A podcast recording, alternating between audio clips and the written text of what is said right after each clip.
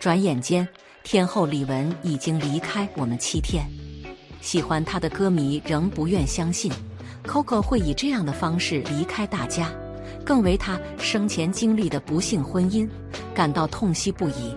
如果身边的朋友早一点知道她的抑郁症，也许一切就会不一样。七月十一日，港媒曝光了李玟家人现身殡仪馆纪念她头七的照片，没想到。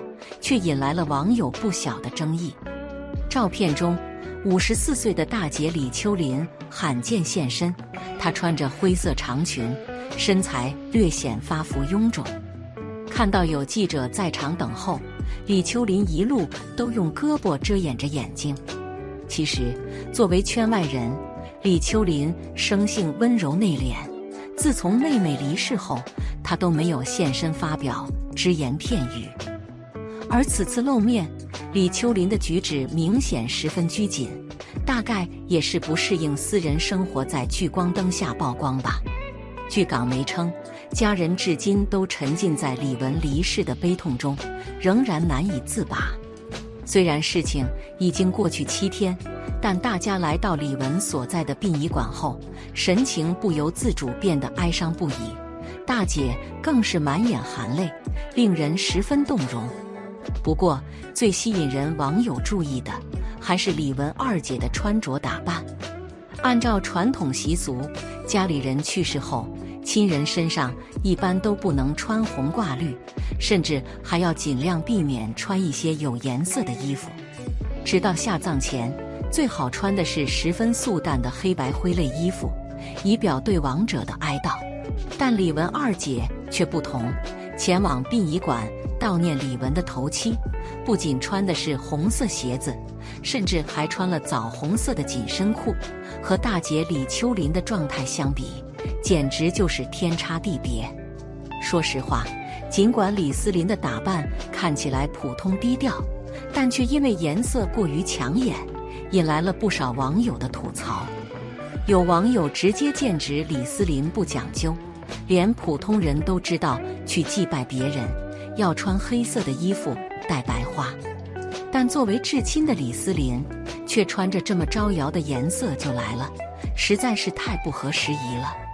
但也有网友认为，穿着打扮无可厚非，没必要悲伤都要表现出来。有可能香港那边的习俗不一样，就像有的地方还延续着土葬，有的地方却只能火化一样。那么亲人去世之后，究竟穿什么样的衣服比较合适呢？葬礼上的穿着有什么样的讲究，又有什么样的禁忌？所谓讲究，就是生活中的人主动遵守既定的和约定的规矩和规则。这些规矩和规则不是强制性的，而是自觉自愿的。不讲究就是不讲究，也没啥。所以，讲究属于礼的范畴，表示对人的敬重，也是对自己的尊重。强制性的规矩和规则就是法，人们必须遵守之，否则会受到制裁。所谓禁忌，就是担心身心和财产受到影响和损害而提前实施的规避措施，即有些事情不能做，一旦做了，会产生不利、不好、不良后果。所以，禁忌属于文化心理范畴，是一种精神现象，有宗教情节和思绪。注意，生活中所有的禁忌都暗含诅咒，就是对不守禁忌的惩罚。常见的诅咒是破财、血光之灾、贻害子孙等。因为死人了才有丧事，所以丧礼是凶礼。对人来说，死人了总不是什么好事，所以。丧事方面有许多说法和规避，我们讨论一下在衣着穿戴方面的讲究与禁忌，供大家参酌与评述。一、关于颜色，一般来说，主家人员以着素为主，即以白色为外穿服饰的主色调，即丧服校服；内穿衣服以深色为主色调，包括蓝色与黑色等。吊丧人员以深色衣服为主，即以蓝色、黑色、灰色等为穿着的主色调。丧事参加人员忌穿红、黄、绿、粉等鲜艳纯色的衣服，以及花彩杂色的衣服。二、关于款式，丧事活动中，奔丧吊丧人员一般应着正装，即比较正式、规范、庄重的套装。男不穿背心、坎肩、短裤；女不穿吊带、抹胸和裙。可穿布鞋、皮鞋、运动鞋。但不得穿拖鞋和有破损的鞋。丧事依着忌敞怀，所以一般情况下，丧事可穿外套，但最好不要穿风衣、披肩、长袍、大褂等。三、关于衣着和穿着，丧事活动中，衣着穿着应当得体，应当符合丧事庄重肃穆哀静的氛围。所谓得体，即衣服要合身。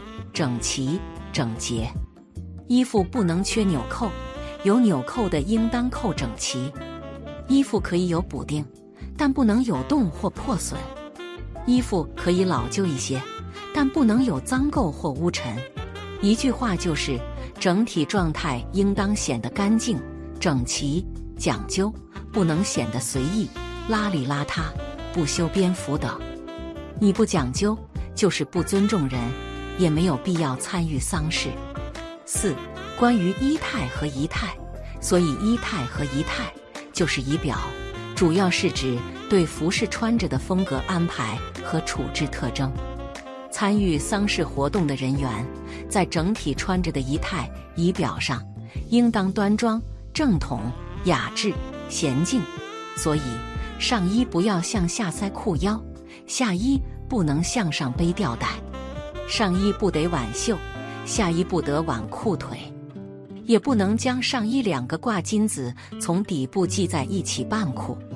五、关于装饰，丧事活动中，特别是女客和女眷，最好不化妆，一定要化妆的，要化淡妆，切记不应化重妆。适量打粉装扮自己是可以的，但切记不得抹红，可适当画眉修面。但最好不要做眼影、涂指甲等。男不带可摆动饰物，如扇、坠、香囊、流苏等，包括把玩。女不带金银首饰，特别是耳环、项链、手镯等坠物，一是显得轻慢，二是容易丢。丧事最好也不要戴围巾，纱巾可以戴，但一定要注意颜色的协调，最好系在脖子里。不要随风飘摆。现实生活中，金钱至上，物欲横流，人心不古，世风日下。讲究的人总是吃亏，所以讲理很难，也很尴尬。讲究的人自然讲究，不需你说；不讲究的人根本听不进去，说了也白说。但个人感觉，有理的社会总要好些。其实，自从李文去世后，作为他经纪人的二姐，一直都代替家人发言。此前，她曾彻底放下情面，揭露李文老公乐玉民不仅是一个伪富豪，还靠着妹妹的资源包装进了名流富豪榜，引来了网友的一片哗然。尽管李思林是为妹妹出了一口恶气，但却把李文一直以来辛苦维护的体面感情。彻底变得不再体面，甚至可以说是破败不堪。一大批歌迷提出了质疑，说李玟二姐这几天的言论感觉很不妥，而且还起到了反作用。Coco 是个谦逊低调的女人，二姐这么做，她未必会喜欢。不管怎么说，李玟在人生最难过、低落的阶段，是家人陪伴在侧，鼓励她更加勇敢一点。即便李思玲有的话说的不太合适，但初心也一定是为了妹妹好吧？人的生生死死是不可避免的，而且也没有什么，只是一场幻境。所以说，多诵《金刚经》和《心经》能解脱出来，应该用正确的方法、正知正见来得到解脱，最后从根本上解决问题，这样也会让你弟弟能够得到解脱。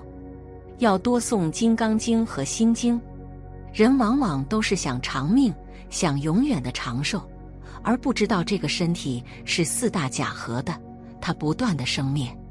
不用说，用佛法来看生命，就是世间人也会很明了的看到。给亡者怎样念佛超生？我们怎样去念佛？也就是恳恳切切，用你那个真心去念，因为你对佛法的明白，才是真正的念佛。怎样去念佛往生？首先，我们心里要明白，本来没有生，没有死，只是虚妄的生，虚妄的死。佛法是不生不灭的，你用这个心去念佛，去超生，对亡者才会真正有利。